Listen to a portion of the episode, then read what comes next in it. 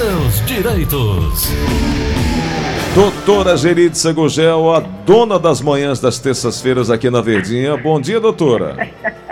Bom dia, Gleudson. Você, que tá... honra ser a dona das suas manhãs aí. Pois é, quando você está aqui, domina o tema nessas manhãs de terça-feira e as perguntas chegam sempre, viu, doutora? Tá tudo bem? Que bom. Tudo ótimo, graças a Deus. Com saúde, tá tudo bem. Doutora. Segunda dose chegando. Ah, é verdade. Para mim tá chegando, né? Mas pela sua idade você vai tomar a primeira ainda, né?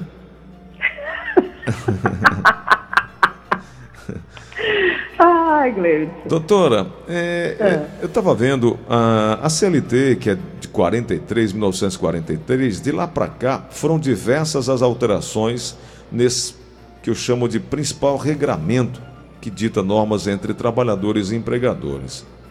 Uh, no ano passado, a CLT sofreu diversas alterações. Aliás, no ano passado, nos últimos anos, algumas alterações foram feitas na chamada reforma trabalhista. E aí eu queria uh, saber o seguinte: o que a senhora pontua de mais importante e que acabou uh, ajudando nessa relação eh, empregador-empregado e que fez parte, que faz parte dessa nova reforma? O que a senhora destaca para as pessoas que estão nos acompanhando agora, doutora?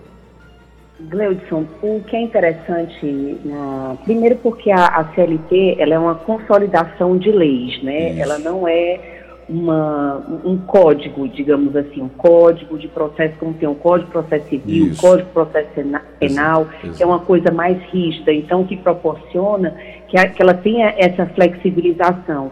Então, ela acompanha o tempo e o espaço. Isso é muito interessante dentro da, da Justiça do Trabalho, porque a Justiça do Trabalho, ela realmente ela vai acompanhando os tempos, né? Então, tem essa mudança, a coisa muda e muda conforme vai mudando o, a, a rotina do trabalhador, os novos tempos. E assim, vinha realmente uma lei um pouco mais antiga, e aí com a reforma trabalhista em 2017, ela sofreu uma grande flexibilização, uma significativa, porque precisava realmente algumas coisas estarem mudando, né? Por exemplo, o que, o que é que chegou nessa, nessa nova lei? Assim, a questão das jurisprudências, houve uma certa mudança né, em relação a isso a questão do, do regime geral da Previdência Social, como é que ia ser colocado essa história toda. Então, assim, uma série de mudanças trouxeram para a nova, nova legislação. Ou seja, foi, foi de uma forma geral que nós pudemos, assim, eu não, eu não teria como te dizer, assim, pontuar exatamente, porque uhum. foi, foram muitas coisas que aconteceram em cima disso, entendeu? E mudanças importantes, né, doutora? Mudanças significativas, sim, mas é porque essas mudanças já vinham acontecendo. Uhum. Então, foi realmente uma nova consolidação. Foi só assim, consolidar o que já vinha acontecendo em termos de jurisprudência. Então, a jurisprudência já vinha adotando, a jurisprudência, só para a gente poder falar para quem entende, é assim, é como se fosse é, um entendimento já da, dos tribunais. Né? Os tribunais já entendiam é, uma, uma situação de uma forma, já era um costume entender daquele jeito. Então, já, já na consolidação dizia uma coisa, mas o costume dizia outra. Então, trouxe para dentro da consolidação o que já era acostumado a se julgar. Então, trouxe para dentro da consolidação. Né? Por exemplo, vamos dizer, é, tinha muito acordo na justiça do trabalho, era, ou era você era demitido por justa causa ou sem justa causa. E aí trouxe, por exemplo, a demissão por acordo judicial, quando as partes decidem fazer um acordo. Então, elas podem homologar isso na Justiça do Trabalho. Isso aí foi um avanço interessante, né? Uhum. Importante. Quando as partes, por exemplo, querem. É importante, é interessante, mas quando a gente faz um acordo, as partes cedem alguma coisa. Então, você, por exemplo, quem quer fazer um acordo, o empregado que quer sair, ele vai abrir mão então do seu seguro-desemprego. Por outro lado, o empregador não vai pagar uma multa rescisória tão alta, aquela multa do FGTS, que é 40%, ele paga só metade. Então, não paga, não paga o aviso prévio todo, paga só uma parte, metade. Né? Então fica assim, fica, fica realmente um acordo. Isso aí foi previsto agora na, na consolidação, na, depois após reforma, entendeu? Uhum. Muito bom. E, e, e, esse entendimento pacificado ajuda também a agilizar, a resolver as pendências, né, doutora? Ajuda a tirar um monte de, de, de gente da fila com, com, problemas que perduram. Aliás, a Justiça do Trabalho, ela dá um exemplo às demais é, é, é, justiça, podemos dizer assim, pela celeridade. E agilidade. É? Sim. Sim. Ela, ela é muito ela célere. Ela descomplica, ela é muito célere e isso acaba ajudando a muita gente. Muito é, importante. Né? É. Doutora, tem uma dúvida aqui do Márcio. Ele diz que é, é microempreendedor, tem quatro, quatro colaboradores. E aí, um, um desses colaboradores ele não, não, não se encaixou no, no, no formato de trabalho apresentado. E aí, é, é, demiti-lo, deu aviso prévio e tem 10 dias que esse colaborador está em aviso prévio, só que ele agora resolveu, no popular chamado, chutar o balde. E ele quer saber, deixa esse colaborador até o final do aviso prévio ou ele pode dispensar para evitar um problema maior? Olha, é, eu sempre indico, quando você não quer mais ninguém, assim, quando você não quer trabalhando, uma pessoa trabalhando com você, você demite logo, sabe? Uhum. E indeniza o aviso prévio. Porque assim, não adianta você ter uma pessoa que você não quer mais ela com você. E ela também, por outro lado, ela vai se sentir desmotivada. Eu estou trabalhando aqui por quê? Né? Uhum. Para quê? Sabe? Então eu acho, se você não quer mais aquela pessoa trabalhando com você, então não fique, porque pode vir problema. Quais os tipos de problema? De repente, uma pessoa dessa sofre um acidente de trabalho, e aí você não pode mais demiti-la, né? De repente, uma pessoa dessa gera uma, sei lá, descobre uma coisa que gera uma instabilidade. Então, é melhor você resolver o problema. Eu sou muito resolutiva, então eu, eu não quer mais, resolve. Encerra ali, paga com 10 dias e resolve o problema da pessoa. Já diz logo que não quer, que abre mão do aviso prévio, que vai, vai indenizar o aviso prévio e paga sim dentro do prazo de 10 dias, mas já, já abre mão do aviso prévio. Indeniza. Uhum. Não ficaria com ele. Eu abriria mão e nesse tempo aí diria, olha, vou abrir mão do aviso prévio e vou te pagar isso aqui dentro dos 10 dias. Pronto. Não uhum. ficaria. É, acaba resolvendo um, um, monte de problema, viu, doutora? Tomando uma decisão como Evita. essa. Não? Evita uma série de coisas. Evita. É, é possível desistir. Diferentemente do contrário, se o empregado, por exemplo, quer pedir para sair, né, e quer dar, aí sim ele pode dar um tempo para o empregador para encontrar uma pessoa para ficar no lugar. O empregador precisa de uma pessoa para ficar no lugar, né? Exato. E aí fazendo o inverso é da, diferente. o inverso da pergunta, doutora, caso o, o patrão dê o, o, o, aviso prévio, caso ele se arrependa, ele pode voltar à sua decisão ou isso há algum prejuízo? Eu, eu não voltaria. Eu acho que, assim, ele, eu acho que na hora que ele disse que vai indenizar, eu nunca vi essa situação, sabe, Gleudson? Você está dizendo isso, mas eu acho que sim, eu acho que gera um prejuízo, porque na hora que ele abre mão do aviso prévio, ele não pode voltar atrás. Não pode desistir. Não, porque aí ele já abriu mão, o outro já está indo atrás do seu emprego, então eu não, não faria isso. Uhum.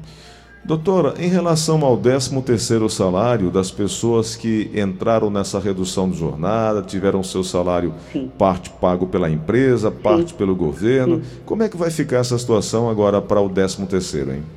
Bom, quem foi suspenso né, do seu contrato de trabalho, o nome já diz, fica suspenso, ou fica você fica como se não tivesse trabalhado nesse período. Então, na hora que você volta, o contrato vai ser reativado. Então, volta a ser contado. Então, o período que você ficou sem trabalhar não conta como décimo terceiro. Então, se você ficou quatro meses sem trabalhar, você conta os meses que você trabalhou no ano, esquece os meses que você ficou sem trabalhar e conta os meses que você voltou para contar quantos meses você tem direito a 13 terceiro. Então, se, se, o trabalhador teve suspensão de três meses, ele terá é. direito a nove dozeavos do 13 terceiro, seria assim? Sim, seria assim.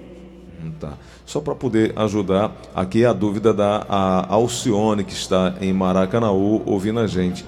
E aí, uma outra pergunta nesse sentido, doutora, é, o período em que o contrato está suspenso, o, qual é o, o, o limite atual é, do período, qual, por quantos dias esse, esse contrato pode ficar suspenso? Ele tem um prazo ou não?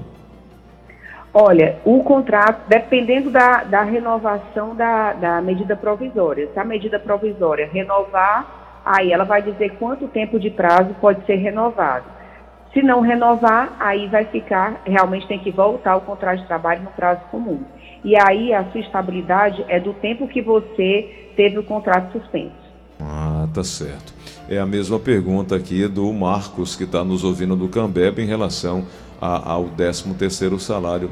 É, ele teve Sim. o contrato dele suspenso também por três meses. Fica Pronto. nessa mesma situação, né, doutora? Mesma situação. Uhum. Mas não perde o direito ao 13 terceiro, isso é que é o mais importante, né? Não, perder o direito ao 13 terceiro não. Ele, ele, ele só não conta o período que ele ficou suspenso. Exato. E férias também não conta aquele período. Doutora, o mundo do trabalho também, obviamente, muito afet, profundamente afetado pela pandemia global desse, da, da, da Covid-19. Estamos saindo aí da segunda, da segunda onda, há uma previsibilidade de terceira onda e muitas empresas fecharam, muitas empresas faliram, uh, enfim, uma, uma série de dificuldades. O caso aqui do seu Valdemir, ele disse que tinha uma pastelaria a palavra é essa mesmo, tinha uma pastelaria uhum. por 23 anos no bairro Conjunto Esperança. Ele disse que não suportou essa situação agora e está com dificuldade de pagar a rescisão dos colaboradores. Tem três ainda que ele não conseguiu acertar, tem aluguel do prédio atrasado, tem conta de energia atrasada uhum. e ele quer saber o que fazer. Ele pergunta. É, eu posso ir direto à, à, à, Justiça do Trabalho, preciso constituir um advogado, preciso fazer um acordo com os meus colaboradores. É, eu, é, nesse caso aí, os seus colaboradores certamente têm carteira assinada. Isso, é, ele está confirmando né? que sim. É, eu faria eu faria um acordo com os empregados. Primeiro que eu falaria a verdade, né? Eu acho que a verdade é sempre o melhor caminho, né? Colocar aí a, o ponto modal da questão, não tenho dinheiro, não tenho como pagar, mas fazer um levantamento do que é devido de cada empregado e mostrar como pode pagar, né? Uhum. Fazer uma previsão orçamentária de como possa pagar esses empregados. Eu acho que o primeiro passo é esse, é, é dizer que seus colaboradores que durante esses anos todos contribuíram para o sucesso do seu negócio, né?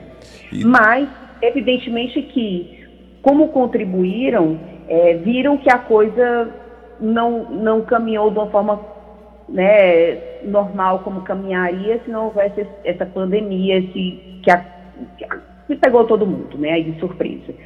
É, então, fazer um negócio, fazer um acordo dentro das possibilidades de pagamento desses empregados. É claro que ele não pode negociar o quê? FGTS, ele não pode negociar o quê? INSS, porque são dívidas é, que ele vai ter que fazer junto à Caixa Econômica, é, é, negociar junto à Caixa Econômica Federal e junto ao, ao INSS, porque esses sim vão cobrar dele, né? Mas, sendo assim, ele poderia fazer é, junto ao sindicato, né? Ao, junto a fazer um acordo com um acordo extrajudicial com o sindicato e o sindicato juntamente com os empregados e ele, né? E tentar homologar esse acordo juntamente com o sindicato para formas de pagamento. Em relação à Caixa Econômica e à Previdência, e eu acho que ele teria que negociar realmente diretamente com esse pessoal, se tiver em atraso. Se não tiver, ótimo. Doutor, é importante lembrar que a boa fé, a boa vontade de pagar Sim. ajuda muito, Sim. né? É. Porque às vezes. Sem o, aquele... Mas eu volto a dizer: quem paga mal, paga duas vezes. Então, assim, Isso. ah, não, vou negociar aqui o FGTS com eles que eu não depositei na caixa, vou negar aqui o INSS que eu não paguei. Então, assim, ele não vai conseguir baixar, dar baixa na empresa, empresa dele se não pagar esses, essas dívidas junto à caixa e junto ao INSS. E não é pagando diretamente o empregado que ele vai se livrar, viu? Isso é uma, isso é uma orientação. Muito bom. Quem paga mal paga duas vezes. Essa eu anotei. É. Doutora Geritza, mais uma vez um privilégio tê-la aqui conosco, colaborando, conversando com o ouvinte da Verdinha. Muito obrigado, um bom resto de semana, viu? Prazer. Um abraço Tá grande. bom, um abração.